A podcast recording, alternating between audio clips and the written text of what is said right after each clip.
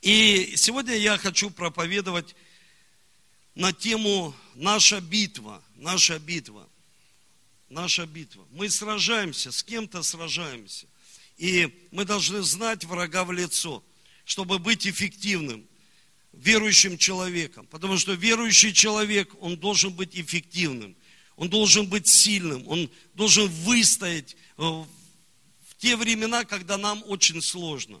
Потому что не всегда бывает легко, не всегда бывает, даже иногда, знаете, уловка такая дьявола, когда у человека все хорошо, и он так остыл, что и уже Христа потерял. Ему кажется, он с Богом живет, а там Бога далеко нет. Почему? Потому что он остыл, там нет близких отношений с ним. И Одного, в одной истории говорится о том, что были два друга.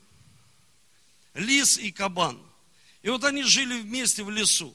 И кабан постоянно питался из-под, э, ну, приходил к одному дереву, кушал каштаны и потом точил свои клыки.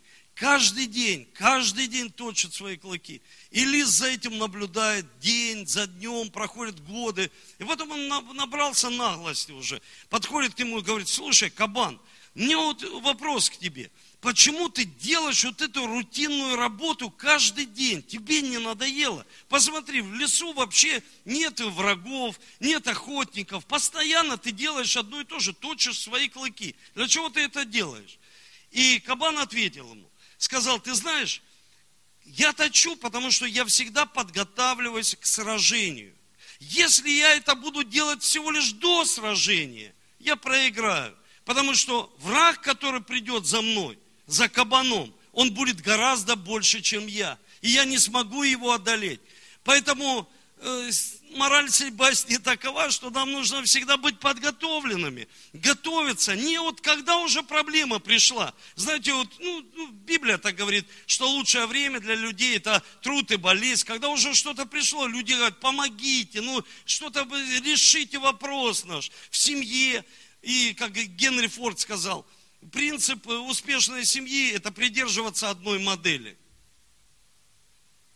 Это придерживаться одной жены. Как Генри Форд, он всегда хотел, чтобы была одна модель. И даже когда увидел, ему создали новую модель, он разбил ее, просто взял молоток и разбил. Придерживаться одной модели. Библия, она является как одной моделью для нас, чтобы мы были эффективны, для того, чтобы побеждать. Давайте посмотрим 2 Коринфянам 4 глава с 3 по 4 стих. Мы посмотрим несколько мест Писаний, чтобы вы понимали, о чем я хочу сегодня вас научить. Здесь говорится, если же закрыто благовествование наше, то закрыто для погибающих, для неверующих, у которых Бог века сего ослепил умы, чтобы для них не воссиял свет – благовестие о Слове Христа, который есть образ Бога невидимого. Смотрите, что пастор Павел говорит. Он говорит о том, что Бог века сего, то есть он говорит, за этим стоит демоническая сила. Бог века сего ослепил ума людей, чтобы они не принимали благую весть. Евангелие, то есть, чтобы люди не спасались. Бог века ослепил умы. И когда человек слепой, ему тяжело жить. Почему? Потому что он ничего не видит. Есть даже такое, знаете, пословица, слепой не может построить ничего. Почему? Потому что он ничего не видит. Самая большая ошибка и самый большой обман сатаны здесь, на этом свете, он обманул людей, он дал им понять, что его просто нет. И когда люди слышат демоны, сатана, что-то для них из мира фантастики, но когда приходят реальные проблемы или болезни, и врачи говорят, слушайте, мы даже не знаем, откуда это пришло, и как это вообще лечить. Мы даже не знаем, откуда эти мысли навязчивые пришли к человеку, что он вышел с девятого этажа. Мы не знаем, что откуда пришли мысли этому человеку, и он взял самолет, направил в гору. Мы не знаем, откуда эти мысли. Это была проблема с психикой человека, но кто-то к нему приходил через мысли. И поэтому апостол Павел, он показывает характеристику, характеристику. И мы должны понять, что есть характеристика сатаны. Есть характеристика, описана в Божьем Слове. И когда человек хочет быть эффективным в сражении, он должен знать эту характеристику. И здесь в Библии говорится, Он хитрец. Он хитрец. Хитрый змей пришел и обольстил. Он хитрый.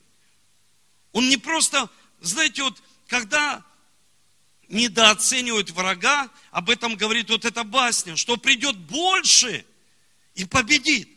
Он хитрец, он обманщик, он отец лжи. Он не просто обманывает, он родил ложь. Он родил ложь. И он может обмануть так, как никто на этой земле. Он отец лжи. Он обманывает людей. И поэтому многие люди, они живут во лжи, они живут в грехе и говорят, слушай, это нормально, это нормально жить такой жизнью. И люди, они не могут даже с этим бороться. А есть люди, которые с этим и не борются. Мститель. Он всегда мстит семье. Той семье, которая вот-вот приходит ко Христу. Мститель. Он разрушает семью, он разрушает личность, он разрушает человека, он разрушитель. Одно из его имен в Исаии описывается, он разрушитель. Он клеветник, братьев, он клевещет, он сплетник. Когда мы слышим сплетни, мы думаем, ну, человек прибаливает просто, любит посплетничать. Запомните, вот сейчас в России мы видим, приехал прекрасный человек. Его зовут Ник Вуйчич. Он супер верующий, евангельский верующий. Он протестант, он любит Иисуса очень сильно. Он режиссер, он пишет бестселлеры. У него прекрасная семья, у него нет рук и ног, а у него семья и ребенок. Что интересно, есть люди, у них все есть, они даже жениться и замуж не могут выйти, потому что есть проблемы в их жизни, которые даже не хотят люди решать эти проблемы. Они хотят, чтобы все пришло в их жизнь, просто свалилось с неба, но проблема в нас – иногда в нас. Самый злейший враг – это мы сами, когда мы сами не хотим изменяться. И знаете, мы видим этого человека, но наша культура российская, мы смотрим на этого человека и говорим, слушай, как он режиссер, такие фильмы снял, как он книги такие написал, как он собирает стадионы, как он президентом проповедует. Слушай, все успевает делать. У него мощная команда, потому что он не может себя почесать, он не может покушать, у него мощная команда. Он просто, уже команда до такой степени подготовлена, он просто делает жест, и они знают, что им делать у него полностью мощная организация. У него нет рук и ног. Но он личность. Западная культура, когда смотрят на такого человека, у нас смотрят и вау, на Западе смотрят, и ничего тут такого нет. Просто человек, просто человек, который не имеет конечности. К этому нормальное отношение. У нас чуть-чуть по-другому отношение. Но я не хочу сказать, как у нас, как там на Западе, ни в коем случае. Я хочу вам просто сказать, что у человека нет рук и ног, но он личность. У сатаны нет рук и ног, и он личность. Мы знаем, Ник Вучич прекрасный помазанник Божий. Бог действует через него. И когда мы понимаем, что дьяволу нужно тело, руки и ноги, потому что если он обманывает – так через людей. Если он обманул, так через человека. Если он разрушил что-то, так через человека. Но ты понимаешь, что это не человек сделал. Ты понимаешь, что Бог создал людей по своему образу и подобию. Дьявол использует людей. Бог использует Ника, а дьявол использует режиссеров, которые ставят фильмы ужасов. И люди смотрят эти фильмы. Послушайте, у демонов нет рук и ног, но они используют человека, чтобы воплотить свои фантазии здесь, на земле. Есть порнозвезды. Почему? Потому что есть человек, который движим этим, чтобы воплотить эти фантазии здесь, на земле, чтобы большое количество людей, мужчин особенно, были ослеплены.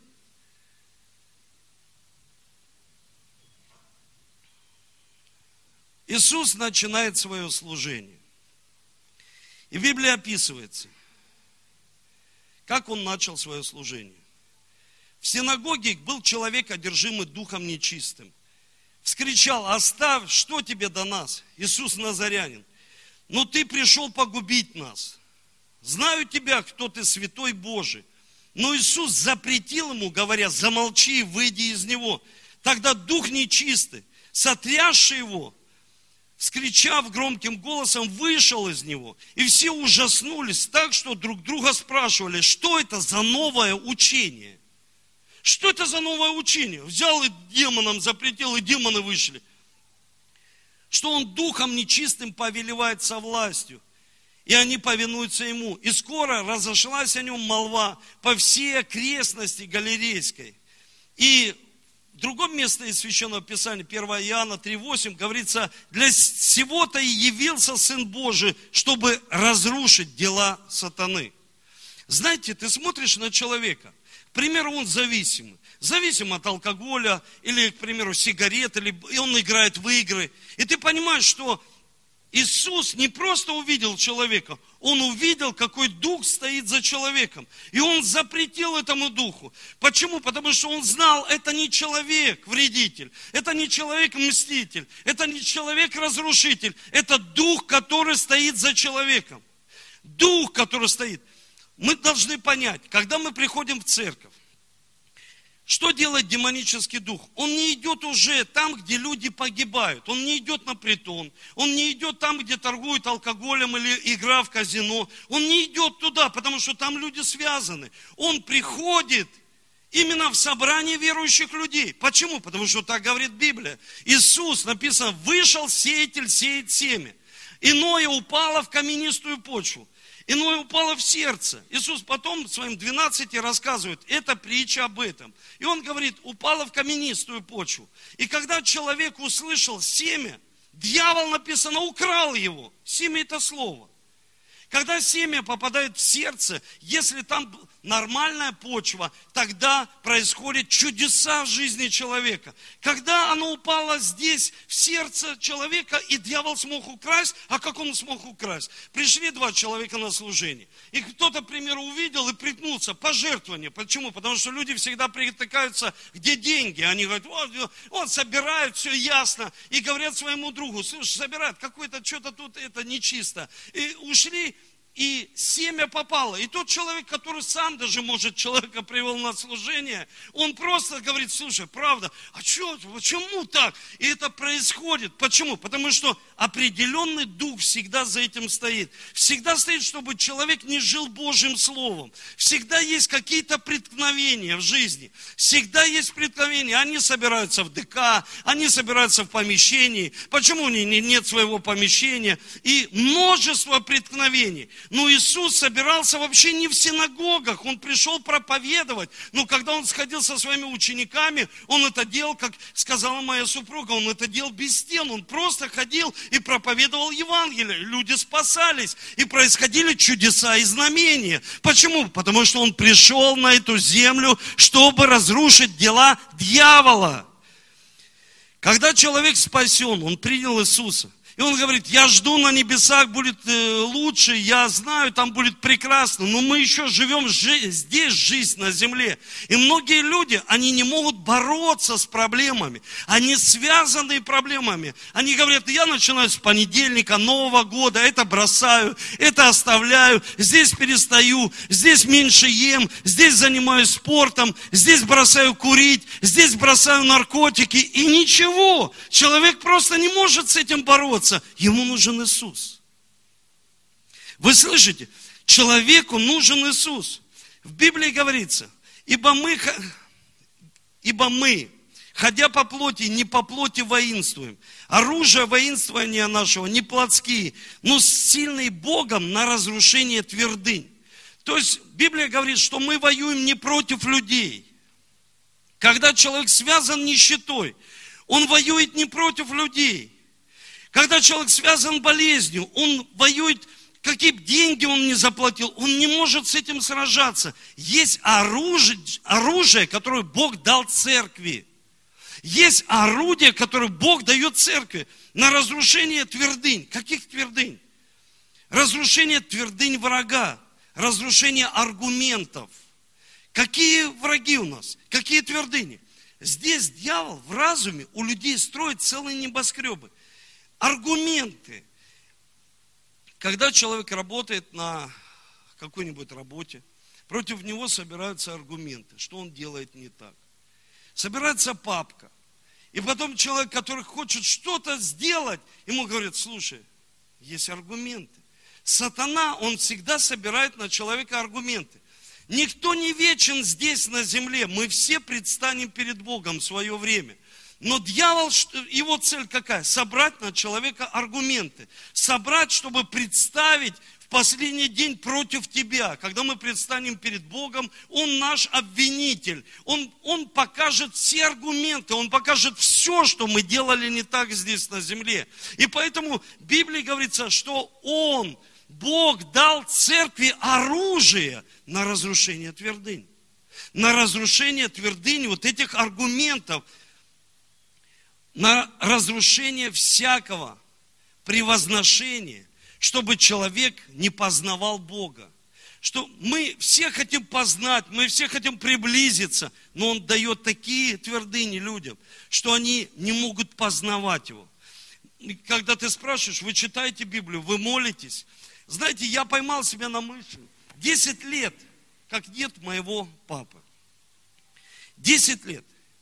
И всегда я говорю одно и то же. Когда я встречаю людей, они говорят, пастор, мы хотим это, мы хотим вот это, мы хотим цели достигать. Я хочу, пастор, стать бизнесменом, есть цели, музыкантом. Я хочу, пастор, быть миссионером.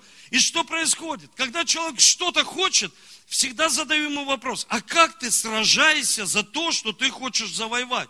Есть не просто молитва, есть война, сражение – Потому что я вспоминаю, что мой папа, у него была болезнь сердца. И я за него просто молился. Молился, вот просто как все молятся. Благословлял, молился. Но я за него не сражался. И мой папа в 54 года ушел на небеса. У меня нет ни грамма вины. Потому что я себя не обвиняю. Потому что я каких-то вещей не знал. Но я сегодня анализирую свою жизнь. И могу об этом поделиться в церкви. Если ты что-то хочешь достичь, сражайся за это. Если ты хочешь завоевать что-то в своей жизни, бизнес, сражайся за этим. Потому что дьявол никогда не хочет, чтобы человек процветал, особенно верующий. Никогда не хочет, чтобы верующий, да еще и процветал. Чтобы он приносил какую-то пользу. Нет, он пришел для того, чтобы украсть, убить, погубить. Иисус пришел на эту землю, чтобы дать человеку жизнь с избытком. Избыток был. И поэтому мы должны понять,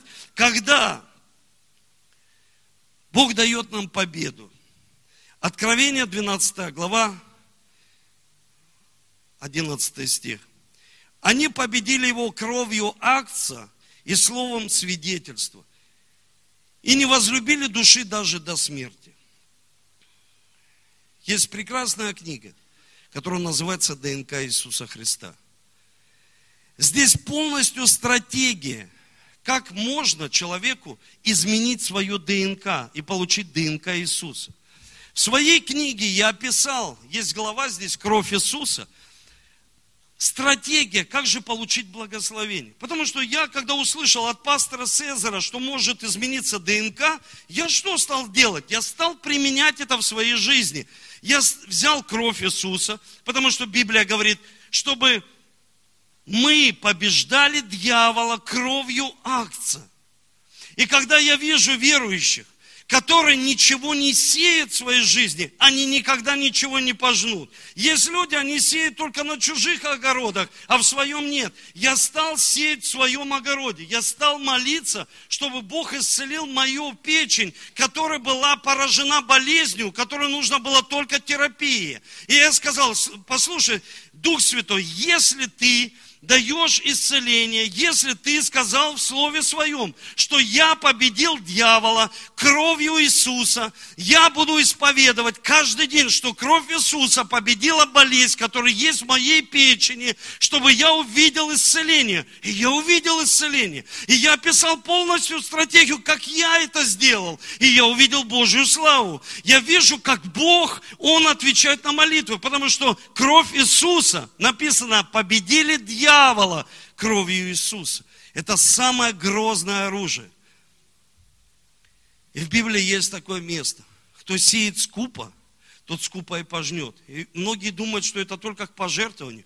Нет, кто сеет скупо, скупо, тот скупо и пожнет. Если ты не сеешь это семя, оно никогда не вырастет. Если ты не молишься стратегической молитвой, чтобы завоевать свое исцеление, ты его никогда не получишь. Потому что люди ленивые сами по природе. Греховная природа. Когда мы начинаем молиться, лень приходит. Мы не хотим молиться, а тем более сражаться, молиться ходатайственной молитвой за своих детей, за свою супругу, за свои отношения, чтобы какие-то вещи демонический победить кровью Иисуса.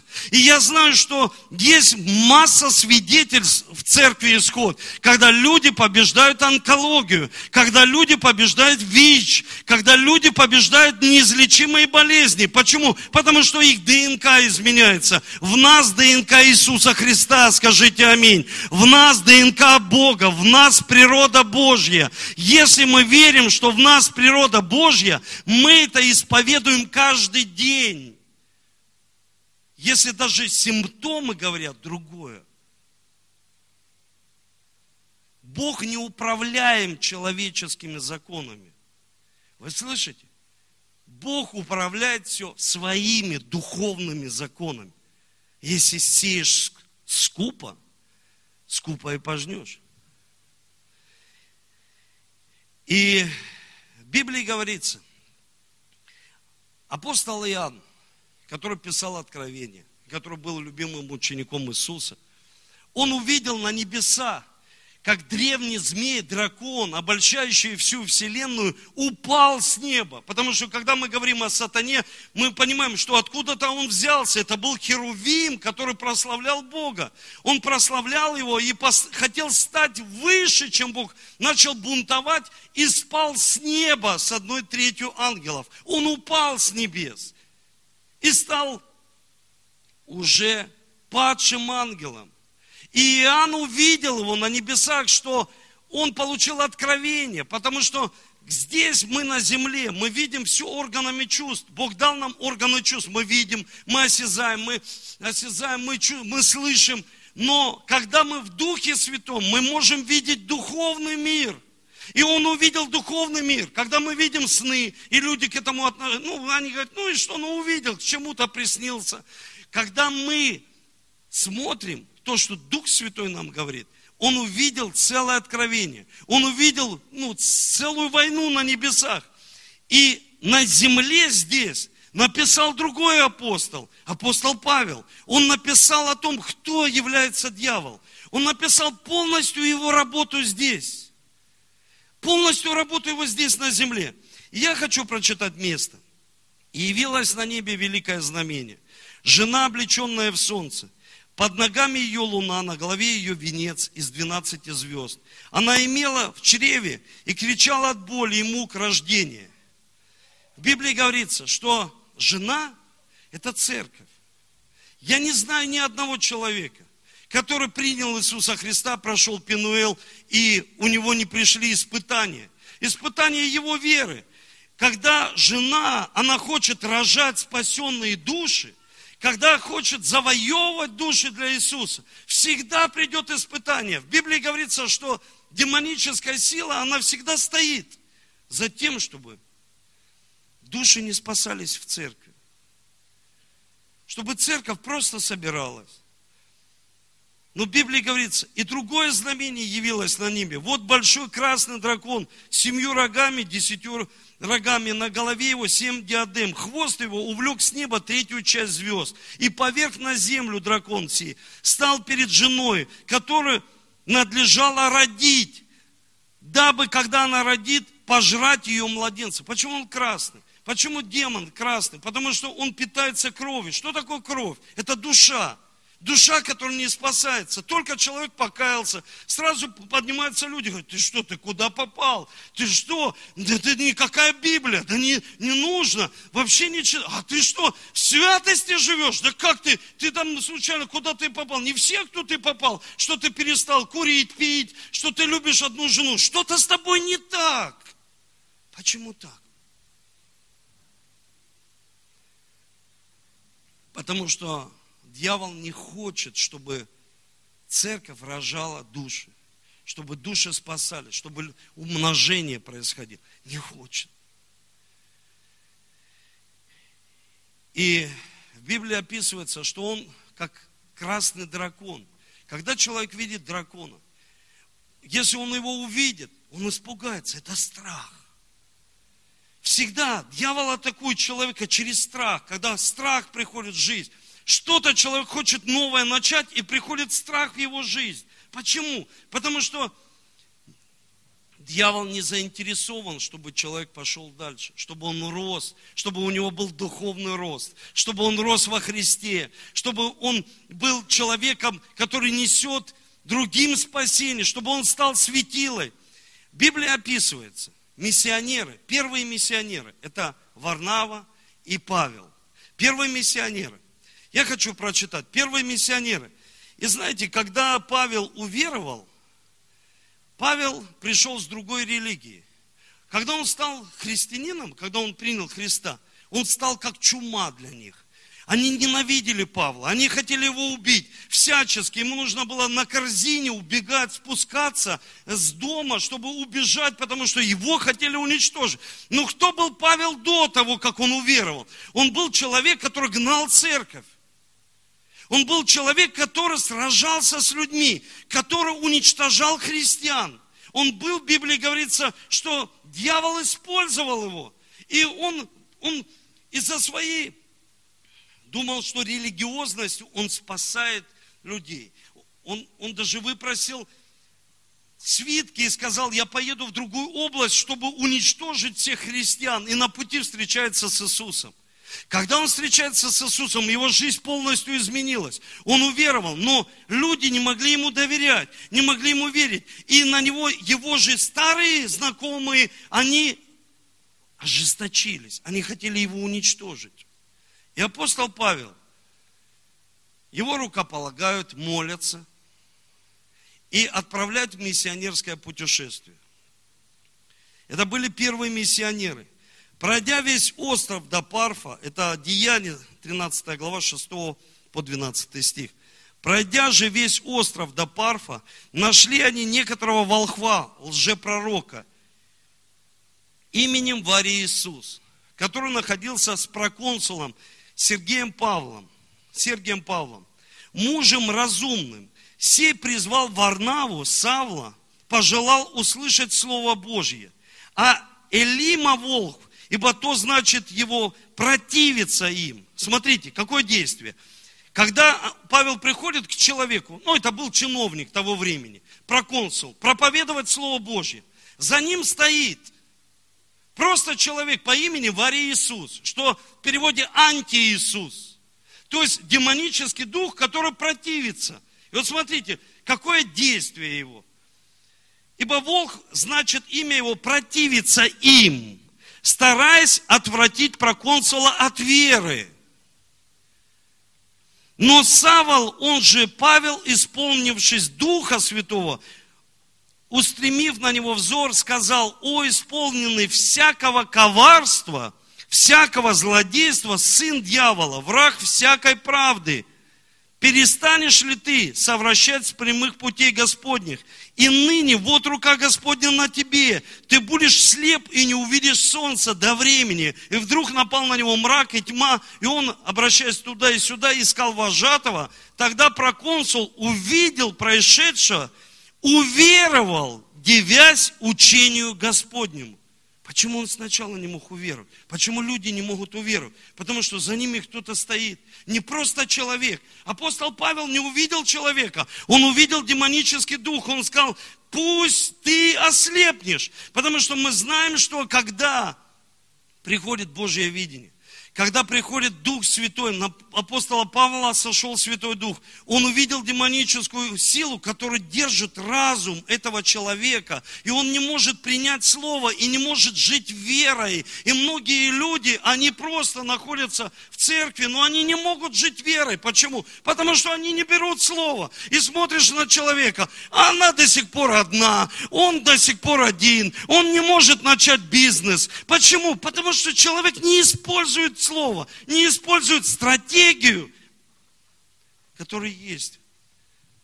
Человек говорит, я читал, это не книжки, это пособие, которое нужно применять. Применять, потому что здесь есть сотни свидетельств того, как люди получили благословение. И если мы поем эту песню, что если не было, благословлю два раза, это не сработает. Почему? Потому что человек не применяет Божье Слово. Самое грозное орудие – это кровь Иисуса Христа. И если человек не исповедует, пять всего лишь исповеданий крови Иисуса каждый день, он не видит прорыва в своей жизни. Он не видит прорыва. Он не видит умножения. Потому что, чтобы вышли все, нам нужно было ходатайствовать и прорвать эту завесу, чтобы церковь смогла выйти. Почему? Потому что в Библии говорится, он исполнил всякого коварства, исполнил всякого злодейства, сын дьявола, враг всякой правды. И Он хочет нас всегда увести от веры, чтобы человек не жил верой, чтобы человек жил чувствами, логикой, чувствами, просто чувства. Вижу и понимаю, что есть. Не вижу, ничего нет, не происходит. В Библии описываются люди, самые лучшие, которые Бог послал высмотреть землю Ветхом Завете, они пошли, они сказали, земля прекрасная, земля потрясающая, такие плоды. Но там стоят великаны, с которыми мы не можем сражаться.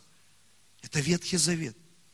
Давид берет пять гладких камней и берет один камень, кидает и попадает прямо в голову Голиафу. Если ты хочешь победить болезнь, если ты хочешь победить свои обстоятельства, если ты хочешь, возьми пять исповеданий, пять гладких камней и начни исповедовать, что кровь Иисуса Христа оправдала нас и смотрит на нас Иисус, как будто мы никогда не грешили. Смотрит как на новое творение во Христе. Почему? Потому что начинается новая эра, новая жизнь. Мы исповедуем, что мы выкуплены кровью Иисуса Христа из рабства, греха, болезни, нищеты и быстрой смерти. Даже если приходит испытание.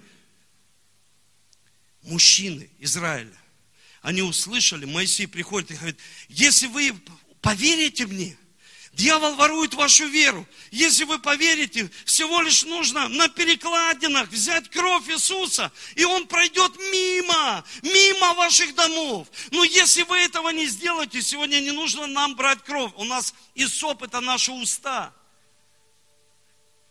Исоп – это наш язык.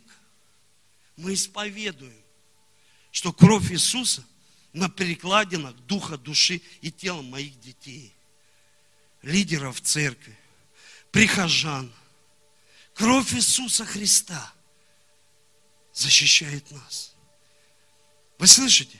Все помазанники Божьи, которые получили откровение, и в странах началось величайшее пробуждение, они получили откровение судьбоносное о крови Иисуса Христа.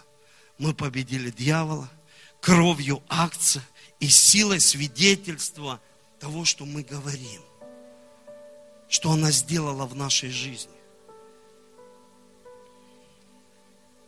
Соглядатай, они высмотрели, они увидели хорошие плоды, и они сказали, мы не сможем бороться.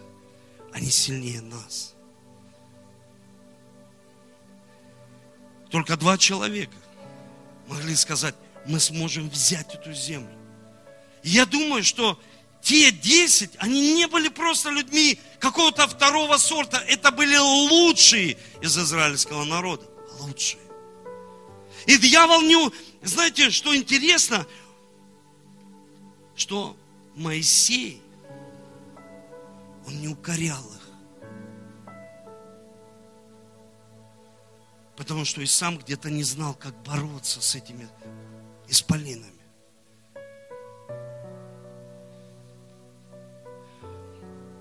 В Библии говорится, облекитесь во все оружие Божие, чтобы вам можно было стать против козней дьявольских. Нам нужно облечься во все оружие Божие, чтобы мы смогли стать против козней дьявольских. Пастор Цезарь Кастеланос, когда мы приезжаем, он к нам приезжает, он всегда рассказывает, что как-то раз он увидел видение. Он увидел, что дьявол, демон среднего ранга принес аргументы. Демону высшего ранга он принес и сказал, это аргументы на вот этого человека. Я увидел, что к этому человеку нельзя подобраться, потому что всегда за него молятся. Но есть время, когда за него никто не молится. И он призвал церковь и сказал, пожалуйста, я прошу вас, молитесь за меня. Покройте меня ходатайственной молитвой мою семью, чтобы защитить, поставить стены вокруг меня, чтобы дьявол не смог приблизиться. Вы все кушаете три раза. Вы можете каждый человек молиться за ужин, завтрак, обед и благословить Россию, и благословить своего пастора, и покрыть его кровью Иисуса Христа. Я лично очень сильно нуждаюсь в этом, как пастор церкви. И знаете, когда он об этом сказал, он говорит, все согласились, все стали так делать, благословлять Колумбию, и она стала изменяться. Не проклинать то, то что что-то не так, благословлять. И мы видим изменения. И благословлять свое руководство, чтобы оно было под покровительством Божьим. И он говорит, когда я об этом сказал, я проповедовал о том, что Иисус, Он может воскресить наши смертные тела в день онный, когда мы все предстанем перед Богом. Он может воскресить наши тела. И он говорит, у дочки должно было быть день рождения. Мы приехали в гостиницу, где должно было торжество быть, но поехали в другое место. Когда мы ехали, загорелся красный свет светофора, и мы остановились, и я видел в зеркало, как двое приближаются на мотоцикле. И они ехали очень быстро, они подъехали. И я понял, что я как между молотом и наковальней. И я хотел спросить у них, что вы хотите как услышал, как первая пуля попала мне в голову. Вторая пуля попала в шею, попала в левую часть и вышла через правую. Эта пуля, она прошла между сонной артерией и голосовыми связками. Несколько пуль попали в плечо. Другая пуля, которая летела в сердце, он говорит, я закрылся, она попала в часы часы стальные, которые отразили эту пулю. Но до этого там были другие часы. Там были часы, которые пастор Цезарь, он пожертвовал, и Бог сказал ему, Дух Святой, пожертвуй эти часы. Просто пожертвуй. Он говорит, это подарок, я не могу пожертвовать. Потом пожертвовал. Ему подарили другие стальные часы. И эта пуля не попала в сердце, потому что он был честен по отношению жертв завета, который он заключает. Он говорит, когда я услышал, как будто колокол ударил меня по голове. Первое, что я сказал своей супруге, все целы. Другая пуля попала жене в руку. Он говорит, дети целы? Да, целы. И он говорит, и я отключился. Когда я отключился, он 10 дней был в кома. И он говорит, я чувствовал, как летает дух смерти. И ждет, что я скажу. И я сказал, те же слова, которые я проповедовал. Если ты Иисус смог воскресить, если ты Бог смог воскресить Иисуса Духом Святым, то сможешь воскресить и нас, наши смертные тела в день онный. Потому что мы верим, что в последний день Бог воскресит нас. И мы все пойдем к Отцу. И Он пришел в себя. Пришел в себя. И когда он пришел в себя, он первое, что спросил, Бог, почему ты меня не защитил? Он сказал, сын мой, если бы я тебя не защитил, ты бы сейчас у меня это не спрашивал. Я тебя защитил. Когда мы проходим ситуации, Бог защищает нас. Если мы одеваемся во все оружие Божье, я хочу быстро сказать вам. В Библии говорится,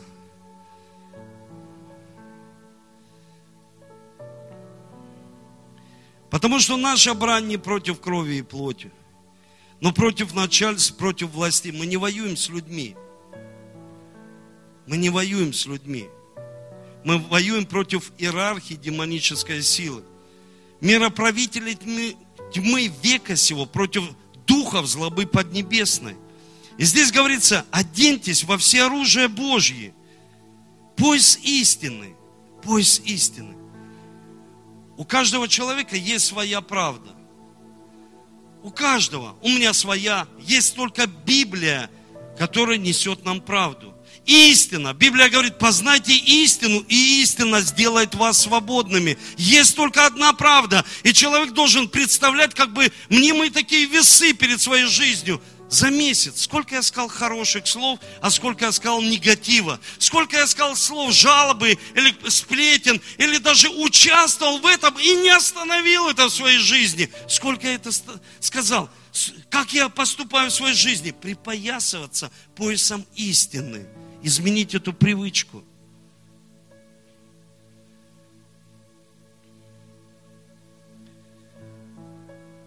Второе – это броня праведности. Броня праведности, это в переводе означает верное действие, то есть вести себя соответственно с волей Божьей. Когда мы ведем себя соответственно с волей Божьей. Знаете, дьявол всегда использует эмоции человека. Эмоции человека, особенно в терпении, когда вот не хватает терпения. Я, к примеру, ожидаю Ольгу, и она ну, задерживается, и не хватает терпения, и он начинает использовать эмоции. Через что? Через мысли. И мысли, и слова, которые мы получаем, он использует эмоции, чтобы мы прогневались. А Библия говорит, если вы гневаетесь, если вы раздражаетесь, вы огорчаете Духа Святого который воскресит нас в последний день или не воскресит. Огорчаем его. Наше поведение. Что я заметил? Когда мы играем в футбол по понедельникам, я беру своих детей иногда, ну, когда у них каникулы.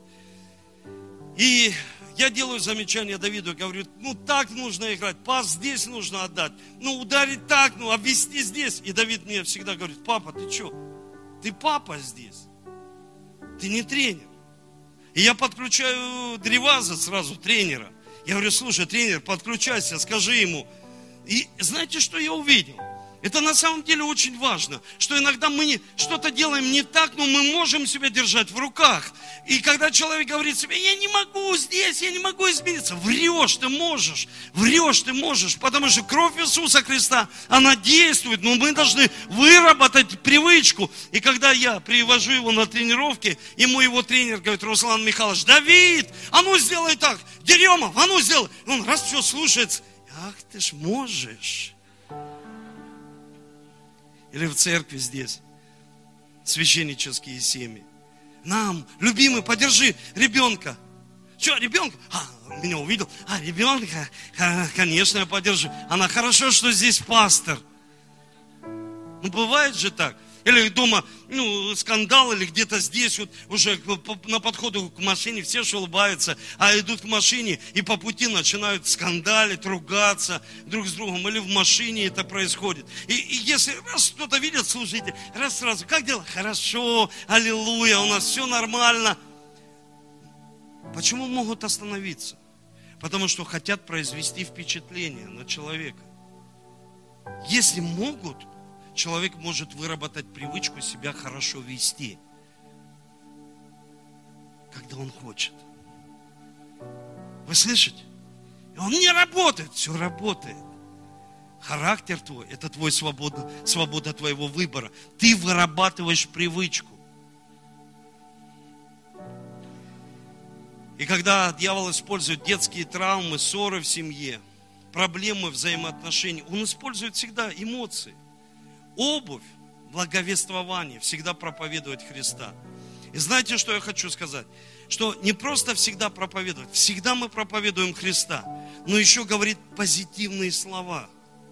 Не ранить сердце друг друга, потому что он использует человека, который ранит сердце. И вот мы, мы сейчас слышали свидетельство, вроде бы семья, любят друг друга, спят на одной кровати, в одной спальне, но обида. Один человек, который консультировал семейные пары, 20 тысяч семейных пар. И он говорит, всегда, где блуд или прелюбодеяние, измена, там всегда обида.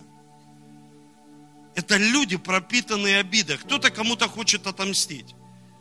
И он всегда мстит, он всегда изменяет. Это обида. Развод – обида. Когда люди разошлись, это обида. Это горечь, это эмоции неисцеленные. Это что использовал дьявол? Всегда говорите позитивные слова. Несите людям Слово Божье. Говорите в их жизнь Слово Божье щит веры, чтобы защитить семью, поставить щит, одеться, взять щит веры, защитить свою семью. Вера, она приходит только от слышания Слова Божьего. Вы слышите? Только от Божьего Слова. Она не приходит от эмоций, от хорошей передачи. А только если ты пропитываешь свой разум Божьим Словом, тогда в тебе будет побеждающая вера. И ты сможешь верой преодолеть все трудности. Это щит. Это твой щит. Это твой щит. Вера поднимает нас на духовный уровень. Предупреждает, защищает нас, предупреждает. Это все делает вера. Приближает нас к Богу. Учит нас языку видения. Шлем спасения – это защита на наш разум, защитить наши мысли.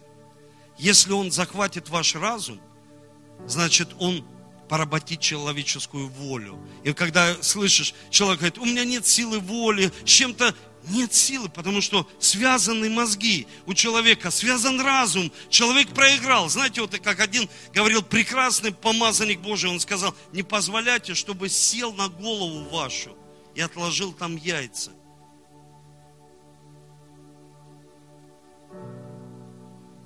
Потому что кто-то садится, откладывает яйца, и потом человек живет в порабощенной воле. Он безвольный человек. Он ничего не может сделать. Он не может бороться ни с чем. Он просто... И женщины, которые живут с такими людьми, они говорят, что ты как, как женщина? А у них воля порабощена. У них нет шлема спасения. Их разум не защищен. Они не защищены их мысли. И последнее. Духовный меч. Апостол Павел сказал, ибо Слово Божье живо, действенно, острее всякого меча, обоюда острова. Оно проникает до разделения духа, души, составом мозгов, судит помышления, намерения человеческие. И здесь три сферы. Оно живо, оно действует, оно живое слово, живое, действенное, и оно острое, как скальпель, проникает во самые сокровенные места. Живое. Живое. Действенное. Действенное в переводе динамит. Знаете, вот как будто динамит взорвался. И все, взорвался в этой жизни динамит. Невозможно, чтобы его не увидели. Почему? Потому что живо и действенно Слово Божье. Когда мы провозглашаем, давайте поднимемся, когда мы провозглашаем, Библия говорит, что сия книга пусть не отходит от уст твоих. Можно провозглашение?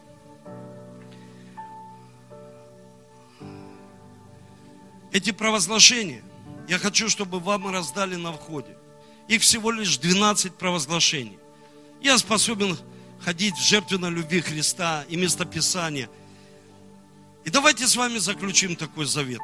Вы дадите мне обещание. Что в течение года вы начнете каждый день не скупо сеять, а сеять семя Божье, чтобы увидеть благословение в своей жизни, в своей семье, в своей материальной сфере. Сеять, сеять, сеять Слово Божье, сеять. И взять книгу ДНК, и использовать пять провозглашений, пять гладких камней, чтобы побеждать сатану. Ничего не придумывая нового. Если у человека проблема, возьми стратегию, начни воевать. И ты увидишь Божью славу. Ты увидишь, как Бог начнет изменять в твоей жизни все. Начнет изменять. Не может такого быть, если человек берет Слово. Если он берет самое грозное оружие, кровь Христа. Невозможно, чтобы ничего не происходило. Я знаю сотни свидетельств, когда у людей изменяется жизнь, изменяется семья, изменяется тело, исцеляется. Почему? Они не скупо сеют. Аминь. И перед тем, как я за вас помолюсь, я хочу обратиться сегодня к людям, которые сегодня пришли в